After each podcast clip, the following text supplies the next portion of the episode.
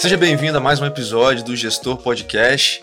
Nós sempre vamos trazer aqui os principais gestores capixabas e brasileiros para que a gente possa trazer a experiência prática de cada um deles e como que a gente consegue traduzir isso para os nossos negócios. Eu sou Bruno Rigamonte. Eu sou Gabriel Feitosa, um entusiasta por gestão, e hoje a gente está recebendo aqui o gestor Gustavo Ribeiro, que ele é engenheiro civil pela Universidade Federal do Espírito Santo, especialista em gestão empresarial pela FGV e atualmente servindo como diretor operacional na marca ambiental. A marca, só introduzindo um pouquinho o assunto, é, é uma empresa que cuida de tratamento de resíduos, tem 26 anos de mercado, atua no Espírito Santo em 14 municípios, né, emprega diretamente 312 funcionários, 160 mais de 160 né, atuando na ecoindústria e gera mais de mil empregos é, indiretos aí na sua operação.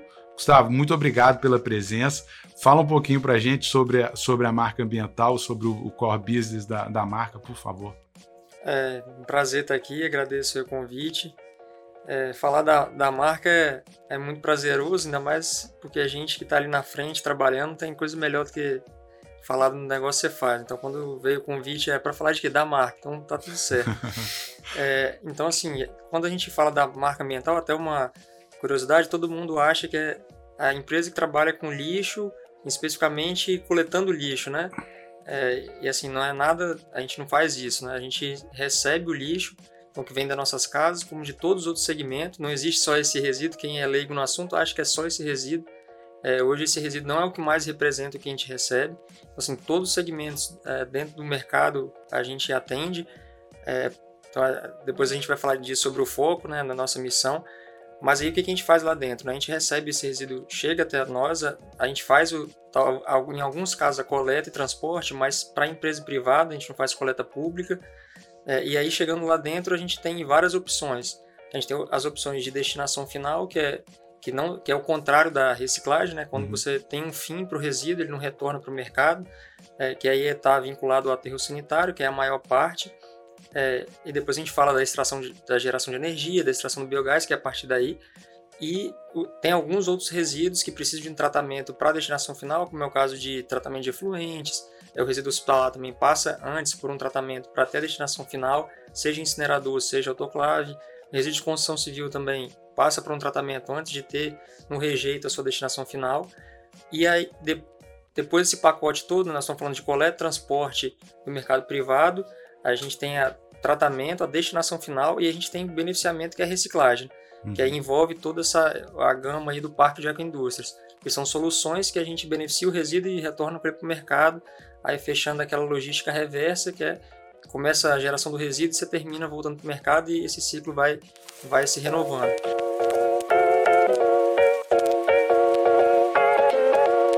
A gente vai falar um pouquinho da agroindústria mais na frente, Gustavo, mas hoje, hoje assim, qual que você é, entende que seja a, a, principal vantagem competitiva aí da marca é, nesse, nessa, nessa gestão de resíduos, de tratamento de resíduos?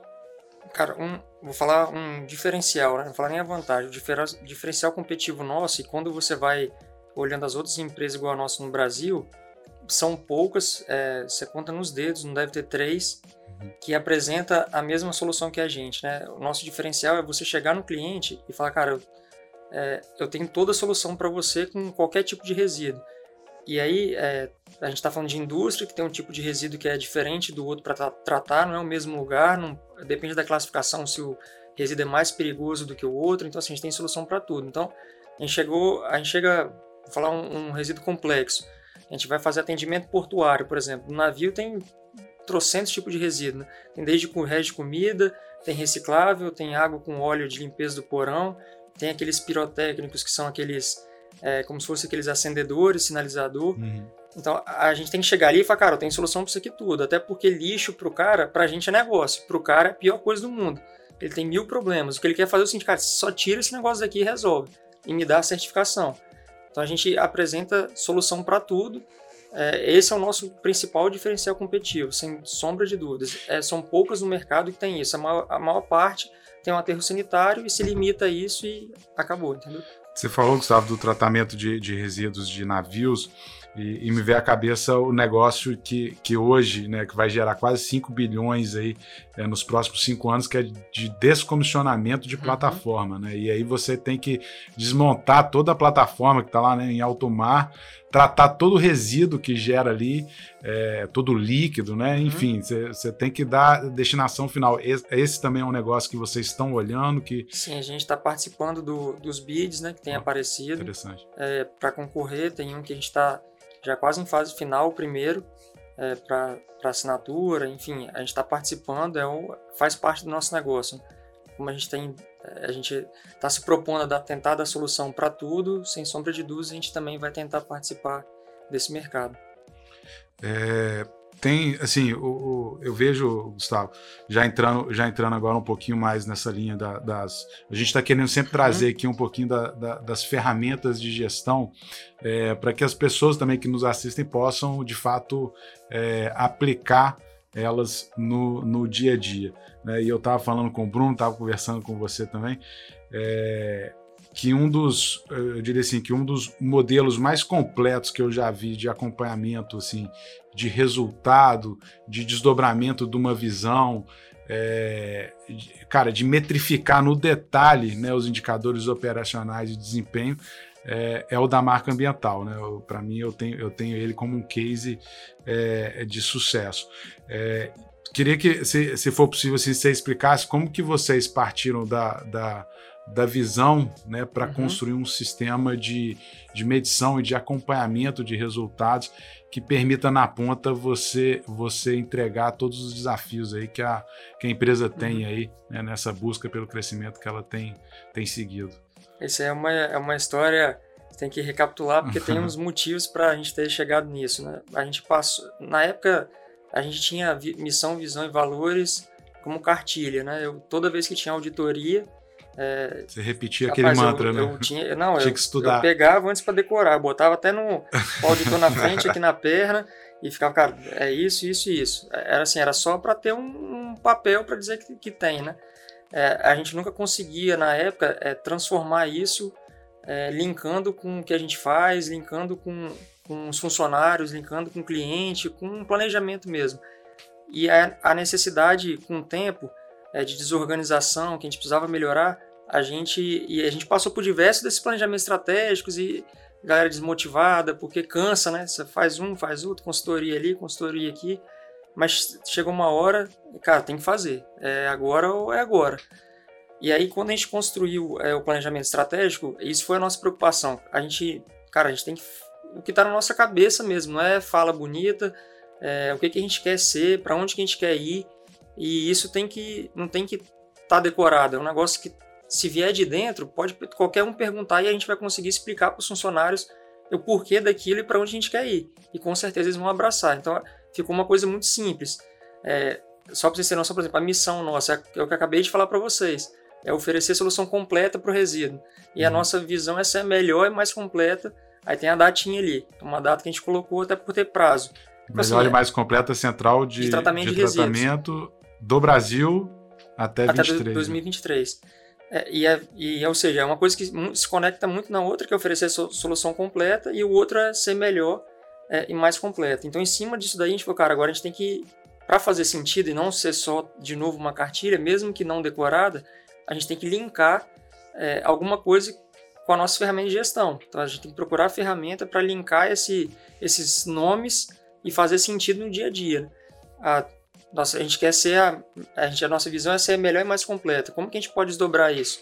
Então a gente criou aí junto com é, não tem como negar aí a, a, e deixar de falar é, a EMEG foi assim fundamental nesse processo em parceria com a gente. A gente criou várias metodologias para acompanhar isso, né? E aí o primeiro dela era desdobrar é, o que é ser melhor e mais completa, né? Então aí que a gente colocou melhor, é, será melhor e sustentável trocando aí completo para sustentável. Que que é, como é que a gente vai linkar isso? Então a gente criou para cada área é, como se fosse um mapa mental ou iniciativas é, que cada área tinha que colocar. Se é melhor no meu, no meu setor, é ser o quê? É entregar produtividade tanto, é entregar satisfação de tanto, é o comercial faturar tanto, a manutenção de disponibilidade física de máquina tanto, enfim, aí ir desdobrando. Os, os, os três eixos são melhor? Melhor, é melhor e sustentável, né? Ah, é, o completo a gente só trocou assim no dia a dia ali dentro para ser melhor e, e, sustentável. Aí no eixo sustentável tinha outros também. Aí nós, a gente montou essa, essa matriz como se fosse uma matriz de entrega, né, de iniciativas. E junto disso, uma coisa que a gente sofria muito era o orçamento e a gente precisava do, do orçamento que como é que a gente fazia, né? Quando antes de chegarem, a gente fazia um, um orçamento meio que repetindo a série histórica, né? Então, cara, nós temos que um dia romper isso e fazer um orçamento base zero. Então fizemos um orçamento, construímos assim, uma conta atrás de conta. Era caneta, era papel, era coisa de escritório que era representava nada no orçamento. Então aí construímos um orçamento para seguir. Colocamos uma cultura é, lá dentro. Hoje a gente tem uma cultura muito é, vinculada ao orçamento. É, uma, é um, assim, é, tudo é orçamento. Então, assim, não adianta a gente conversar sem olhar o orçamento. O orçamento é a nossa base para desdobrar tudo. E, e, como é que é essa autonomia, por exemplo, dos setores assim de, de orçamento? imagino que vocês tenham, uhum. dentro dessa implementação do orçamento base zero, você estabelece ali a parte produtiva, enfim, setor comercial, até mesmo materiais de escritório, uhum. como você comentou. Mas como que você consegue fazer isso? Tem um desdobramento, um, um gerenciamento matricial desses gastos? Determinados gestores têm autonomia em cima do orçamento. Caso haja alguma alteração, por exemplo, de preço de insumos uhum. e tem que tomar uma decisão de compra, por uhum. exemplo, como é que é feito isso e como é que a autonomia disso? Quais que são os controles, por exemplo, disso? A gente, aí depois eu, a gente, eu continuo depois falando de todas as ferramentas, mas respondendo a, a sua pergunta, Bruno, é, tem, tem assim, é, é, depende de cada empresa e conceito de cada um que está à frente, né? Esses uhum. dias até me perguntaram justamente sobre isso, Cara, mas vocês controlam. Ah, o cara vai. Você não aprova nada, ou ah, tem que comprar. Era para comprar 15 lápis e precisou de 20. É, mas aí você aprova os outros 5, enfim, é, é uma. Cada um segue de um jeito, né?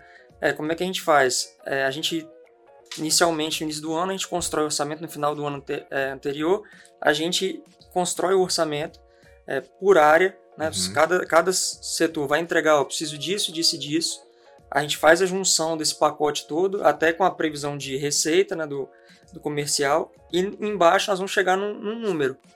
É um número que o acionista está esperando é, ter de resultado. Então, assim, construiu isso. Ah, não tá legal? A gente vai seguindo várias revisões até chegar numa meta nossa final. Aí um setor um vai mexendo, o outro mexe, até a gente chegar nesse bater o martelo. Quando a gente bater o martelo, no orçamento, é, para chegar nesse valor global, ele está destrinchado por equipe por mês e em cada, por exemplo, o setor de operação, por exemplo, que tem muita coisa, é o maior comprador, né?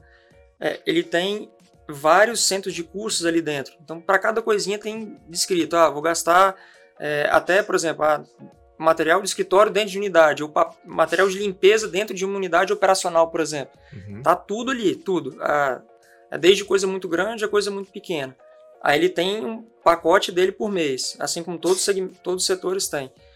Aquilo que você falou, ah, mas muita coisa no ano passado a gente sofreu muito com inflação, né? muita coisa foi reajustada. Então, Sim. logística no diesel uhum. foi extremamente impactante. É, tudo subiu, na verdade. Aí o que acontece? Nós vamos ter um furo ali do, do orçamento. Mas, e assim, o orçamento não é, não é travado, tá, Bruno? Tipo, ah, eu só posso comprar 15. Foi até quando eu comecei falando aqui, eu vou chegar depois na, nessa conclusão a gente dá flexibilidade para o cara compensar. Tipo, ah, eu preciso comprar uma coisa aqui que subiu de preço. Eu posso deixar de fazer tal coisa aqui? Ele vai avaliar independente. É, e isso, você fala, pô, mas aí pode ser que perca a qualidade do, do serviço. Aonde que a gente se preocupa em ter outra ferramenta para poder é, meio que balizar isso? Né? Porque senão acaba que você fica só vinculando você não faz mais nada. Se você tentar fazer, olhar item a item, você só vai ficar olhando isso. Né? Então, uhum. o que, que a gente se preocupou? Ele vai ter autonomia. Claro que se afetar a qualidade do serviço, a gente vai pegar, mas vai pegar onde? Porque antes a gente, cara, precisa do meu olhar e lá ver todo dia. É uma coisa que acaba que você não, você não consegue mais tomar conta quando você vai crescendo e a proporção vai ficando grande.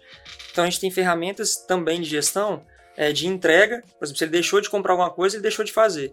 Então, naquelas iniciativas dele, ele deixou de fazer alguma coisa. Uhum. É, aí tem uma outra ferramenta que a gente usa, que é como se fosse uma vistoria que é feita por um setor à parte, principalmente é, isento do dia a dia, que é vai ranquear a nota. Então, ó, tem que estar tá assim, assim, assim, assim. Então, vai aparecer ali, se ele fizer, ah, vou gastar pouco, então, para poder aparecer na minha meta lá que eu bati, ela vai aparecer algum furo, vai aparecer aí. É, e aí, a gente, agora, vamos supor que aumentou o preço a ponto dele ter que comprar mais e, não, e nesse mês não, ele não consegue sozinho ter aquela autonomia. Ele vai chegar pro líder dele direto de cima e falar assim, ó, aconteceu isso, o preço subiu e eu vou furar o orçamento aqui em 20, 30 mil reais. É, posso fazer ou não? Eu preciso fazer, mas eu preciso da, da validação.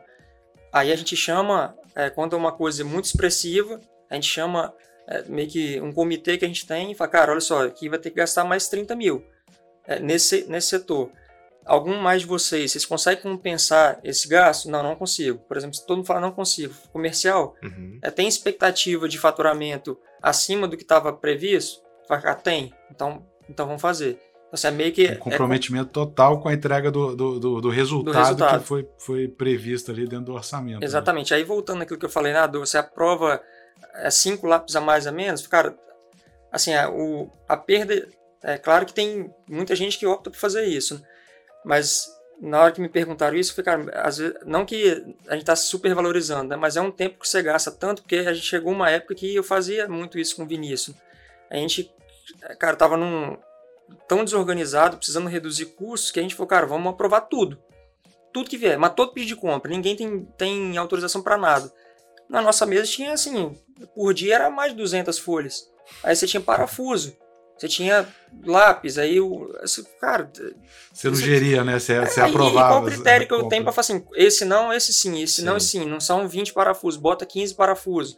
Você, você começa, isso só faz isso, era 4 horas por dia, quase toda tarde, pegando 200 item a item, chama o cara, acaba que você perde foco nas coisas importantes que você precisa fazer de pensar em crescimento, melhorar o serviço, expansão, melhorar o resultado, e você, você mergulha nesse mundo, né? E quanto mais você mergulha, você começa, não, por que um lápis? Dois? Não, volta, compra um só. Então a gente tentou fazer de uma forma controlada, assim, não é solto, tipo, o cara pode gastar, tem lá, é, mas com bastante autonomia. Mas claro que se ele é, o compromisso, ele tem um compromisso de entrega. Perfeito. E aí todo mês ele vai, no final do mês, a gente tem reunião no mês seguinte, ele vai lá apresentar é, essa setor por setor, ó, furei o estou aqui com orçamento tanto, plano de ação, mês seguinte fazer isso, isso e isso. Aí no mês seguinte ele tem que ter compensado, porque ele botou aqui que ele passou tanto, no mês seguinte ele tem que compensar isso.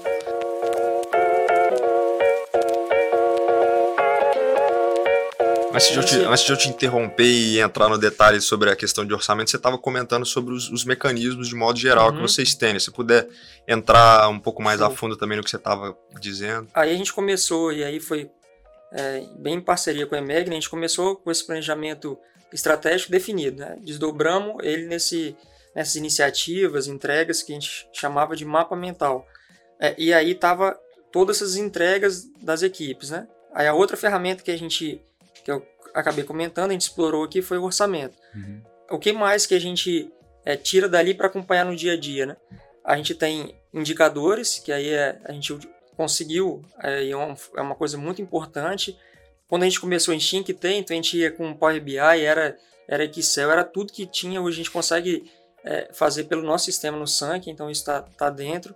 Então a gente tem os indicadores que a gente acompanha ali, aí, aí nos indicadores cada setor, né? A gente não coloca a quantidade imensa, porque senão você também não controla nada. Uhum. É, são os principais é, indicadores de cada setor e ali tem a meta que a gente define no início do ano. A produtividade, tanto, é, faturamento, tanto, é, disponibilidade de máquina, tanto, é, até marketing, tudo, licenciamento, licenciar, é, qualidade, segurança, meio ambiente, acidente, não sei o que, está tudo ali é, bem mapeado na, na ferramenta de indicadores. E a gente tem uma outra é, que a gente chama Score, que é onde a gente faz o acompanhamento da, do que foi prometido. Né? Então, tem peso para cada entrega. Lembra que eu falei que tinha as entregas no início? Aí essa é uma ferramenta de acompanhamento. É, então, aí tem o peso e tem uma notinha no final. Ah, o cara uhum. é, ele tem que ter 100%. Quantos por cento que ele que ele está é, no mês de, de janeiro? Ah, ele está com 80. Então, cara, você tem que trabalhar porque tá as entregas por mês. Não está solto assim, ah, eu tenho que fazer tal coisa ah, no mês tal eu vou fazer isso e isso. essa questão do, do score. É, é uma das partes que eu acho assim, sensacional, que eu diria assim, o score, ele é, é o, o, OKR melhorado, porque é, no, no, OKR você, você tem, define lá as metas, etc.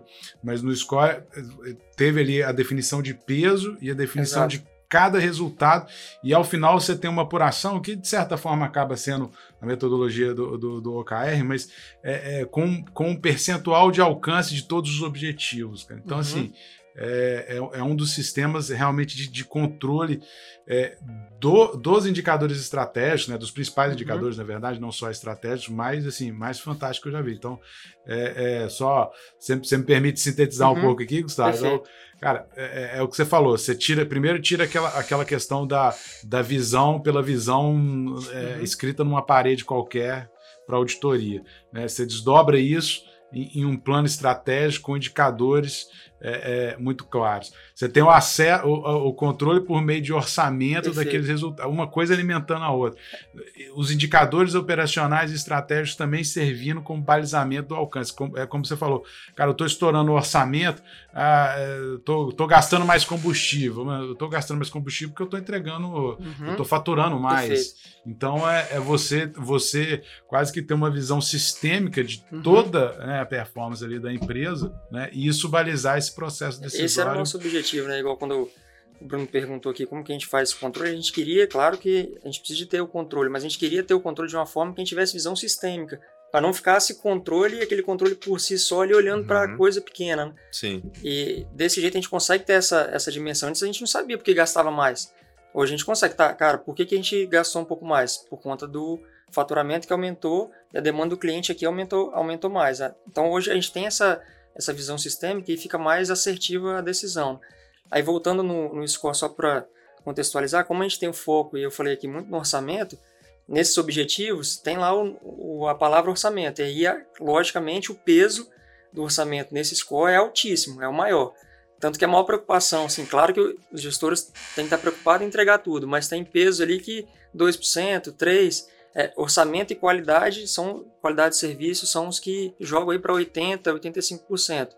E aí aqueles pequenininhos, você vê como que tá, tá sempre muito atrelado a isso. Né? No final do ano, quando você olha, as coisas que não forem entregues é justamente que pesa pouco, porque a avaliação dele é em cima do, do, do acompanhamento dessa nota. Né? É, aí a gente tem mais uma ferramenta que é a análise de desempenho, né? que é uma avaliação que a gente faz no final do ano, para a gente fazer, depois a gente pode entrar, nisso, para a gente, a gente começou um trabalho de meritocracia, que aí a gente usa quais ferramentas para isso de todas essas que eu falei, né? O score e análise de desempenho, que você faz um, um feedback com, com o gestor, né? A gente está ainda, a gente não faz 360, a gente faz 90 ali, 90 graus. É, claro que é, é importante é, ampliar isso mais.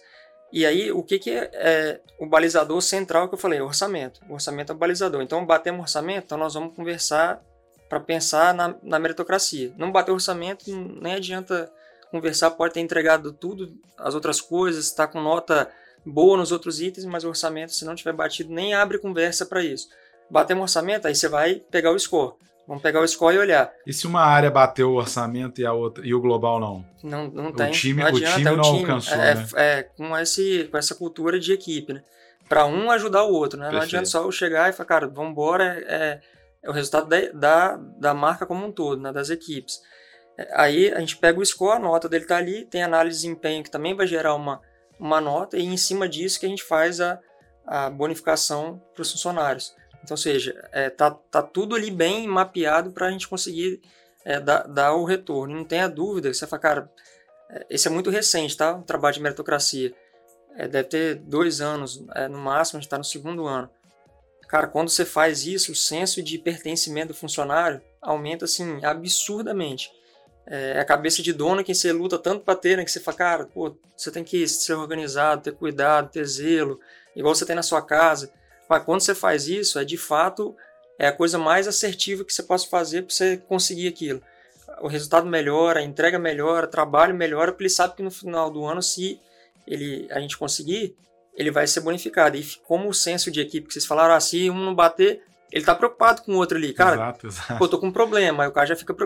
Deixa eu te ajudar, o que, que é? Vai afetar o resultado? Sim. Cara, vai afetar o resultado. Então vamos sentar junto. Essa, esse senso de equipe é fantástico para isso. Só, só para contextualizar um pouco aqui, Gabriel comentou, por exemplo, que ele considera que o score é um OKR melhorado. Né? Imagino que é, OKR, né? Talvez tem, nosso público não conheça de fato o, o uhum. que é OKR, né? É uma sigla em inglês aí para Objectives uhum. and Key Results, né? que seria a tradução para objetivos e resultados-chave. Basicamente é uma estrutura em que você estabelece objetivos, Perfeito. são objetivos globais, desafiadores, uhum. e você coloca ali alguns resultados-chave que são a forma de você medir se você está atingindo ou está chegando próximo desse objetivo ou não. Por que, que você talvez consideraria, como o Gabriel comentou, que o score talvez seja um OKR melhorado? Porque o que a gente consegue fazer no, no score? É, tudo que você falou aí é, é a mesma coisa que o score. A diferença do score para isso é que você tem um acompanhamento ali, é, tem um cronograma ali mensal, com os indicadores ali tabelado ali na linha, nas linhas, e ali você tem nesses, nesses mês, as entregas. Ah, aqui eu tenho que mês tal, tal coisa. Vai ter a entrega aqui que no mês tal você tem que fazer isso. E vai ter o peso, é, porque a gente tem que chegar numa nota 100, o peso em cada item, é, para a gente depois conseguir é, chegar num número final. É, para a gente, o que, que o score, é, qual que é a maior, é, coisa, a maior coisa que o score entrega para a gente? Quando a gente, na época, foi conversar até com, com o Gabriel, a gente falou, cara, a gente precisa de algo, os indicadores, ok é, ter essas ferramentas, ok. Mas se eu quiser traduzir isso para um número, ah, eu sei que é muito seco, né, frio, você fala, pô, um número. Mas infelizmente, para você ter um trabalho de meritocracia, você precisa de ter um número. Sim. Por mais que ele seja frio ali mesmo, mas tem que ter um número. É, e via e de regra, você... se a gente fosse pegar, só, só para poder trazer um pouco disso, se a gente for pegar na, na, na metodologia de OKR, acaba se indicando de não colocar meta por pessoa, né? Perfeito. E é uma dificuldade que muitas vezes quando você acaba não atrelar, tendo... Não atrelar remuneração. Não atrelar remuneração, é. bonificação Perfeito. em relação a isso, né? Então acho que o, que vocês fizeram, na verdade, foi fazer um incremento para traduzir isso para quem está ali na e ponta, né? uma coisa né? importante, Bruno, do score é o seguinte, quando você tem é, só o OKR sem o score, o que acontece? Você tem várias entregas ali, é, indicadores, e o cara está ali com os objetivos, e pode ser que ele tem nove, tem dez objetivos, né? 9 ele bateu. Um ele não bateu. Qual que não bateu? O orçamento, que pra gente é o mais importante. Se você fosse olhar é, assim, friamente, você fala, cara, o cara, 90% do que ele colocou aqui ele entregou. Mas aquele mas 10% ali, né? cara, arrebentou com a empresa. É. Então, assim, aí o score, você tem, você consegue uhum. trabalhar isso. É um sistema chegar... de contrapesos, né? Você Exatamente. conseguir, de fato, entender então, o que, e... que, de fato é relevante, que vai contribuir ali para aquele atingimento Perfeito. global da, da empresa. Por mais que seja contrabalanceando um número só final isso. ali, mas ele traduz muito a importância da, das, daquelas entregas para o restado da empresa, entendeu?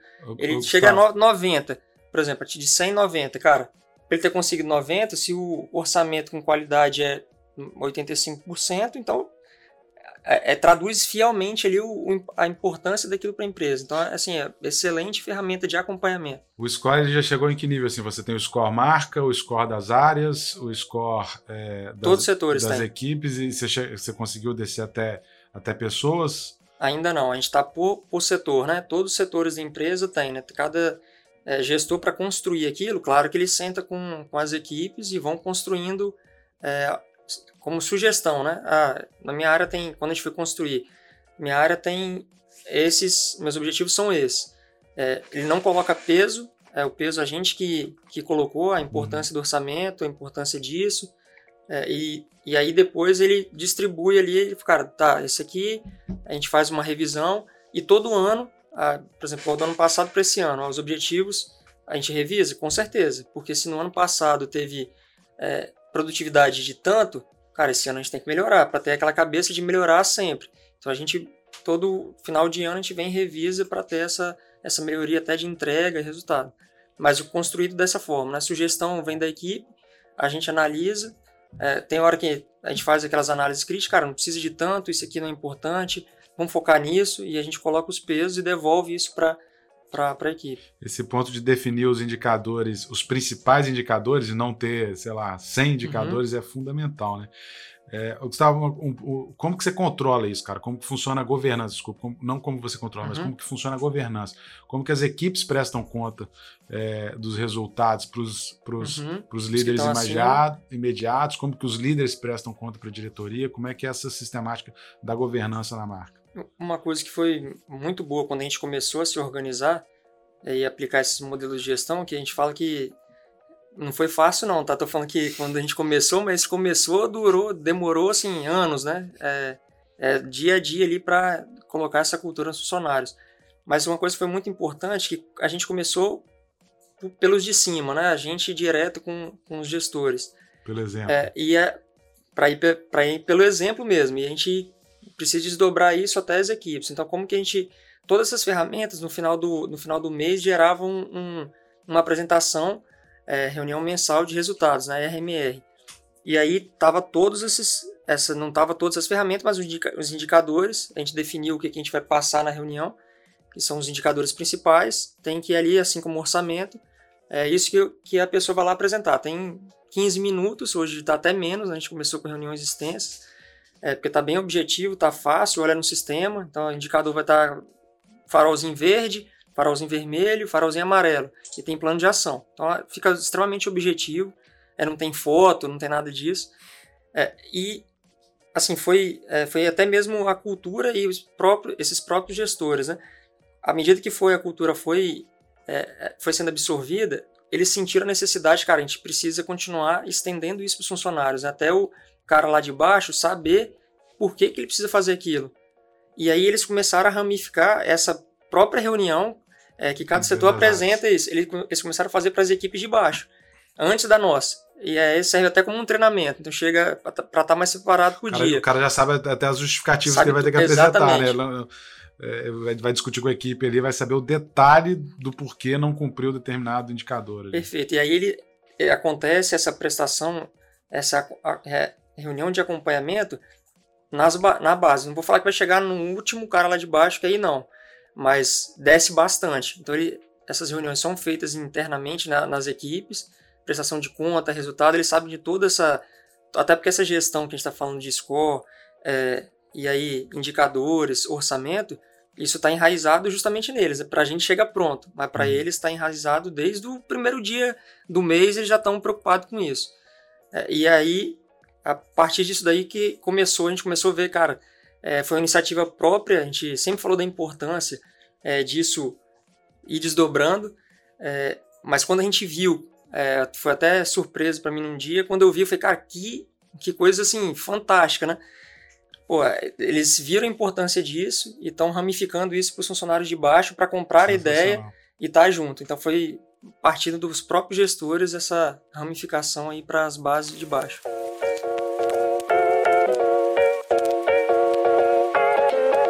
Se você fosse pegar, por exemplo, hoje na conheço a marca, a gente entende, por exemplo, alguns indicadores, por exemplo, de visitação, né? Uhum. E aí, durante a, a, pandemia, sei que, por exemplo, vocês tinham ali um, alguns objetivos de, de, trazer algumas pessoas e aí não foi possível de ter visitações no, no local, né? E aí vocês fizeram, obviamente, um tour virtual, uhum. enfim, se adaptaram em relação a isso. Mas eu queria entender o porquê que vocês acompanham isso, qual que é o impacto que isso tem, por exemplo, na, na gestão do negócio, ou uhum. o que vocês têm, por exemplo, de expectativa com uma dessas ações, se você puder abordar Show. alguma outra Show. ação que talvez não seja tão comum em uhum. outras empresas, o que, que você destacaria para a gente? Então, essa é, foi um bom ponto, Bruno, e eu sempre falo isso quando vai gente lá, do exemplo, é, é difícil ter uma empresa no nosso segmento com, com as portas abertas assim igual a gente tem. Né? E quando isso já vem do DNA da empresa, da cultura dos fundadores, é, quando eu entrei, eu escutava sempre isso. Ó, a nossa empresa tem que ter porta aberta para todo mundo, para cliente, para quem quiser visitar, para todo mundo, porque é assim que a gente vai forçar a gente a ser bom.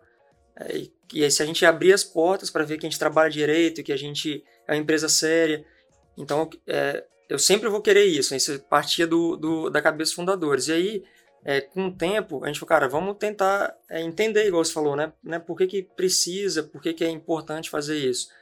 É, assim, se fosse fazer conta, é, sendo frio agora e, e, impacto, né? A gente já recebeu muita gente desde 2012, está até na, aquele número que eu te passei, já passaram mais de 33 mil pessoas lá, já passou muito mais, né? Porque a gente faz essa contabilização das visitas oficiais que estão ali marcadas, agendadas. É, então, assim, 33 mil. O impacto disso, Bruno, é, é, subjetivo, tá? Mas, assim, o impacto que, que, que tem, você tá dentro da empresa, você vê a empresa como ela funciona, ela é muito mais forte do que eu pegar uma mídia no jornal e botar ali frio, cara, a marca faz isso, isso e isso. As pessoas que passaram ali, essas 33 mil, e muita criança, muito adolescente e gente em faculdade, né? Basicamente são é, a maior parte desse número. Cara, sai, sai cara, que não sabia que a marca fazia isso, que empresa boa, empresa diferente, não sabia que, para mim, só sumir o lixo da minha casa, você jogou no lixo, sumiu, uhum. acabou. Então, o que está por trás desse trabalho? É uma forma então, até de atrair talentos também no final, no final das contas, né? Você está mostrando ali uma, uma empresa com, com atuação responsável, etc., boas práticas de gestão, e o cara pode até ter um Então, interesse. assim, é um marketing barato, mas ele é muito verdadeiro. Então, Sim, assim, a gente... É uma coisa que a gente é, continua medindo, Bruno, que é uma coisa muito importante. E aí, olha como é que é legal a questão do... Vocês falaram, vocês fizeram perguntas de controle, é um dos nossos indicadores, né? Tem lá a meta de visitação. Sim. Quando veio a pandemia, foi o primeiro vermelhinho. Aí, assim, mas foi um dos primeiros porque estava muito... É, diferente, zero. Era Pacto zero. direto, né? Pacto direto. E aí, o que, que a gente vai. Aí, como que. É melhor do que a gente. Olha como é que essa ferramenta ela engloba é, a visão sistêmica, né? Então apareceu ali vermelho. O que, que a gente vai fazer para esse indicador ficar verde? Cara, a gente tem outras ferramentas. Aí foi aí que a gente pensou no tour virtual 3D para a gente colocar isso na, na internet e continuar fazendo. É, a gente passou a fazer palestras educativas pelo Zoom e a opção do, da pessoa entrar no site e fazer o tour virtual. Sensacional. O número, o número estourou. Aquele indicador de visitação teve que ser revisado porque é, por, por mês fisicamente é um número, mas pela internet o negócio é absurdo. Então olha a, ferramenta de gestão aí em cima e dando resultado. Ô, ô, Gustavo, tem, cara, tem N, N assuntos que a gente quer abordar com você, mas é, eu estava tava vendo lá na, na, na no site da marca, etc. Que, cara, basicamente é, vocês têm um, é, um, negócio relativamente tradicional, uhum. né? não é nenhuma fintech, não é uhum. nenhuma empresa tech, mas você tem ali, é, ao longo dos últimos 10 anos, é, praticamente uma inovação de negócio, né? um novo modelo de negócio é, a cada ano, né? Então, teve a questão do biogás, uhum. reciclagem de pneu, reciclagem de construção civil e tantas outras outros negócios que geraram a partir do tratamento de resíduo. É, primeiro, assim, como que funciona essa, essa questão da, da, da ecoindústria, né? É, e, e, cara, como ter essa cabeça voltada para a inovação e conseguir é, é, pensar quase que anualmente um novo business uhum. dentro da sua empresa? Então, como é que é, muito bom quando você tem a, a empresa é, com essa gestão e ela está dentro do, do nosso DNA e se acompanha ela dia a dia. Uma coisa, e te respondendo através da gestão mesmo, quando a gente fez o planejamento estratégico ali, a missão e a visão, uma, uma das coisas, a visão é ser melhor e mais completa. Então a gente, para isso, a gente precisa ter N soluções lá dentro, muito mais do que a gente tem hoje para poder ser melhor e mais completa. Uhum. Então, dentro dos objetivos, é, claro que a gente tem a cabeça assim, e isso vem dos fundadores de inovação, mas dentro dos objetivos está lá nas entregas a inovação. Então, quantas que a gente vai fazer nesse ano? Duas inovações, três inovações. Então, está lá nos objetivos justamente por causa do planejamento estratégico, que é tentar amarrar isso. E aí é, a gente teve um, um, um modelo, Gabriel, que até nos diferencia, é, que aí em 2017 a gente já tinha várias alternativas, mas a gente falou, cara, se a gente quer ser melhor e mais completo, a gente precisa se diferenciar de todas as outras. Né? É, a gente faz várias inovações, mas a gente precisa ter isso organizado, ter uma, uma forma de divulgação disso, ter resultado em cima é, dessas, de todas essas inovações que a gente fez. E foi aí que a gente criou esse parque de ecoindústrias, né? ou shopping do lixo, que a gente fica brincando. Mas qual que era o objetivo disso? Era ter solução é, sustentável, né? Era solu não, são soluções, não são soluções de destinação final, destinação final aquilo que eu falei, o resíduo uhum, ele vai para ali uhum. e ele fica ali, né? ele morre ali. É, e, e, essas todas essas ecoindústrias só fariam sentido essas empresas se ele retornasse com resíduo para o mercado. Então a gente falou, cara, a gente quer criar um parque aqui dentro extremamente sustentável, de empresas que vão voltar com esse material, pro, esse resíduo, transformar em, em produto e voltar ele para o mercado. E aí, em cima disso, tem N soluções que a gente ainda é, tem que trazer, é, tem nas entregas que a gente precisa colocar lá dentro. Né? Dando exemplo para vocês, falar quais que vocês não têm. Ah, por exemplo, coco de praia, coco verde, né? a gente está na cidade litorânea. Uhum. Não tem uma solução específica para isso, de sustentabilidade. Então, nós temos que trazer uma solução para isso. Ah, eletroeletrônico. A gente não tem a solução para isso. De, de voltar com isso e tirar as peças, é, fazer Claro que tem que fazer análise de investimento, de tudo, se o negócio vale a pena. Tirar, ou, vender, ou comercializar. Se, então, assim, se, alguém aqui que está ouvindo tem essa ideia, pode procurar vocês lá certeza, na marca que tem, dá para fazer negócio. E, e, você falando isso, é, são várias empresas, né? É, não, a gente não está à frente das empresas. Algumas a gente tem relação de parceria, sociedade, algumas, algumas de prestação de serviço, outras de arrendamento. Mas quando a gente pensou nisso, falou, cara, se a gente quer ser melhor lá em 2017, a mais completa, a gente precisa crescer, a gente precisa ter uma velocidade para fazer isso. Se a gente tentar fazer tudo, a gente não vai conseguir abraçar o mundo com as pernas e essa essa essa escalabilidade não vai ser do jeito no tempo que a gente gostaria. Então, vamos fazer, vamos abrir para o mercado, igual você falou aí agora. Ó, quem tiver ideia, vão trazer para a gente, porque vai ser muito mais rápido e vai ser muito mais ágil toda essa implantação e a gente vai estar tá junto para ajudar na gestão, para dar infraestrutura, para a gente fazer o negócio crescer mais rápido ainda. Então foi com essa cabeça que a gente criou esse, essa ideia. Gustavo, certamente a gente conseguiria aqui conversar por horas, mas uma coisa que a gente gosta de entender é como que você consegue, por exemplo, como que os gestores conseguem equilibrar, por exemplo, um pouco da vida pessoal com a vida profissional, se é que existe um, um, uhum. um pouco dessa divisão. Esse tipo de controle que você tem hoje na empresa, você tem isso também dentro da vida pessoal? Como é que é um pouco disso assim para você uh, dentro de estabelecimento de objetivos ou até mesmo controle de agenda? Como é que você consegue conciliar esse, esse tipo de, de vivência assim dentro do seu dia a dia? É, sem dúvida nenhuma, se a cabeça estiver ruim em casa, vai estar ruim no trabalho também. É muito difícil você conciliar essas duas coisas se não estiver bem, se não estiver bem mentalmente, né? É uma coisa que meu, meu pai, né, meu tio, os fundadores falam muito, é, cara, do jeito que você leva uma coisa, você leva a outra. Então, se eu entrar no seu carro, eu já tomei muito esporro por causa disso. Então, se eu entrar no seu carro e ver seu carro sujo, bagunçado, é porque é você assim em casa e você é assim no trabalho. Chegar na sua casa e tiver uma, uma bagunça, você é assim em toda a sua vida. Então, o jeito que você faz uma coisa, você faz todas as coisas. Eu acho que tem até uma. Tem gente, muito amigo nosso, que usa isso. É, então, a gente. Eles foram sempre chamando atenção a gente para isso. Eles precisam se organizar, precisam ser assim. Era, foi quase uma. Era um negócio cultural ali, da, mostrando a importância dessa organização. Né? E, cara, e com, com o tempo, é, a gente. Pelo menos o Gabriel gosta muito de esporte, né? A gente gosta é, saber equilibrar isso, a gente também gosta muito. Então, assim, é, Quanto mais você. E você só consegue fazer isso porque quando você começa a organizar alguma coisa, né? é, principalmente na empresa. Nessa época que, que era uma loucura, que eu digo que não tinha essa. Eu hum. trabalhava muito mais. Não dava tempo para nada. Eu tra trabalhava muito mais. Entregava resultados piores. Eu entregava resultado pior e não tinha tempo para nada. Era uma. Você vê como que é a importância da organização. Hoje eu consigo fazer meu exercício. Antigamente eu saía tão cansado mentalmente, esgotado fisicamente, falei, cara, não quero nem saber, só quero ir embora, dormir, acabou e outro dia vamos de novo. Hoje, com a empresa organizada, você tem tempo para pensar em melhorar o resultado da empresa, você tem tempo para chegar em casa e falar, cara, eu quero melhorar fisicamente, que aí minha cabeça vai estar melhor. É, vou ler um livro, que antes eu não tinha nem cabeça para chegar em casa e querer ler livro. Então, você consegue equilibrar livro essa até, balança. Livro até mesmo daquilo que, que talvez você não. Exatamente. Não, não, compactua tanto, mas para entender também. É, não tem como criticar sobre se você não conhecer. De um modo tá? geral também, né? Você tava. Tô, tô colocando isso porque você falou que na mochila, quando você chegou aqui, tinha. Um livro polêmico. Tinha, tinha um livro polêmico aí, eu tô, tô trazendo aí para poder. Mas, Enfim. sem dúvida nenhuma, você comentando sobre isso, cara, é.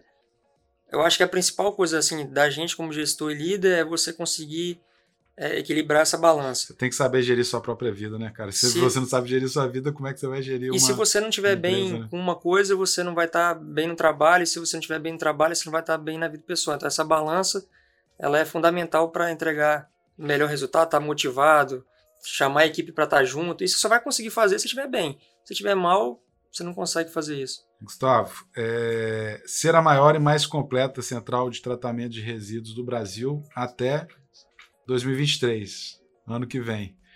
É, como é que está o nosso score com relação a, esse, a, essa visão aí de longo prazo, que agora nem é, nem é tão uhum. de longo prazo, é já para A gente pra, já está pensando agora, é, depois disso. Cara, a gente está... É, assim, quando a gente foi, foi colocar, a gente falou, cara, ser maior não, não tem, é, assim, em termos a gente pode sonhar com isso, mas em curto prazo é muito difícil porque a gente está num estado com a população pequena, a gente atende população. Uhum. Então não é, tem como comparar isso com São Paulo. É, o que, que, a gente pode então para ser o nosso guia? Cara, a gente quer ser a melhor é, comparado às nossas empresas, do nosso segmento, e como que a gente vai fazer isso? Cara, tem benchmark, tem um monte de indicador dessas empresas, algumas são é, capital aberto na bolsa, tem os indicadores, e a mais completa é ter a maior solução possível é, dentro desse site. Solução para qualquer tipo de resíduo e sustentável. Então, assim, a gente, para ir para ser melhor, a gente conhece as melhores empresas desse segmento. Vou te falar assim, claro que a gente tem muita coisa para melhorar, tá, Gabriel? A gente não está comemorando nada, porque a gente precisa melhorar ano após ano. Mas, cara, não tem nenhuma hoje, do jeito que a gente está agora, já em 2022, entregando o que a gente está entregando, as coisas que estão nos, nos objetivos.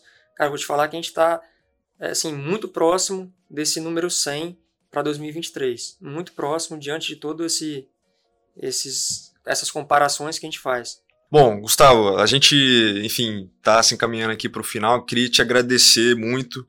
Tenho certeza que você conseguiu contribuir aqui para a gente nesse episódio com várias ferramentas práticas. Acho que o pessoal também talvez tenha um pouco de dúvida em relação uhum. a como implementar tudo isso que você já conseguiu ter de controle e dos indicadores para monitoramento disso, da governança. Já e fica, a gente. Fica, desculpa, Bruno, já fica até o convite, a empresa não é minha, não, mas convido para. Para conhecer. contribua, fazer... contribua com o indicador de, de visitação. Exatamente. Mas a, a gente aqui, um, um dos diferenciais do, do, do, conteúdo que a gente está produzindo é que a gente vai ter aí é, alguns vídeos que vão ser spin-offs dos uhum. episódios Perfeito. que a gente vai abordar uma das ferramentas ou uma implementação prática desse conteúdo que a gente abordou aqui. Eu tenho certeza que a gente pode extrair qualquer uma das ferramentas que a gente citou aqui, quer seja o KR ou até uhum. mesmo o próprio Perfeito. Score ou uh, a forma como você conseguiu implementar a governança na empresa, a gente vai produzir um conteúdo sobre isso. E se você está assistindo esse vídeo aqui pelo YouTube, não deixe de se inscrever no nosso canal. A gente está produzindo esse conteúdo com vários gestores que têm aí já uma bagagem muito interessante. E compartilhe também esse conteúdo com alguém que possa se interessar pela área de gestão e que tenha interesse também em aprimorar a gestão no seu negócio. Se você está ouvindo a gente também pelas plataformas de áudio, dê cinco estrelas para a gente, porque isso vai fazer com que a plataforma entenda que esse conteúdo é relevante e acompanhe os nossos próximos conteúdos, que tenho certeza que vai ser muito agregador para todos aí. Muito obrigado, Gustavo. Gustavo, muito obrigado, cara. Eu desejo sucesso, que dentro dessa, dessa visão de, de alcançar né, esses objetivos até 23, que vocês continuem fazendo esse trabalho de inspirar pessoas, inspirar gestores, transformar é, o lixo né, num negócio e de fato aí que vocês possam alcançar esses objetivos. Tá? Muito obrigado pela, pela sua participação aqui. Eu que agradeço. É, e só para falar final aí, Gabriel acabou de colocar, é, por trás de aquele lixo que está na nossa casa, aqui no escritório, nas empresas, tem todo esse trabalho que aí você falou no início de emprego, todo esse controle de gestão, geração de renda, imposto, resultado. Então tem todo um trabalho quando você olha para aquele saquinho de lixo, você fala, ali sumiu. Não sumiu não, ali começa o nosso trabalho. Então a gente faz isso com muito orgulho, entregando resultado e melhorando aí a vida das pessoas, o nosso resultado, o meio ambiente. O foco é esse. Então tem muito, muito trabalho por trás daquele saquinho de lixo ali no, na lixeira. Obrigado aí pra, por todos vocês. Obrigado aí, Gustavo. Valeu, Gabriel. Valeu, até a próxima.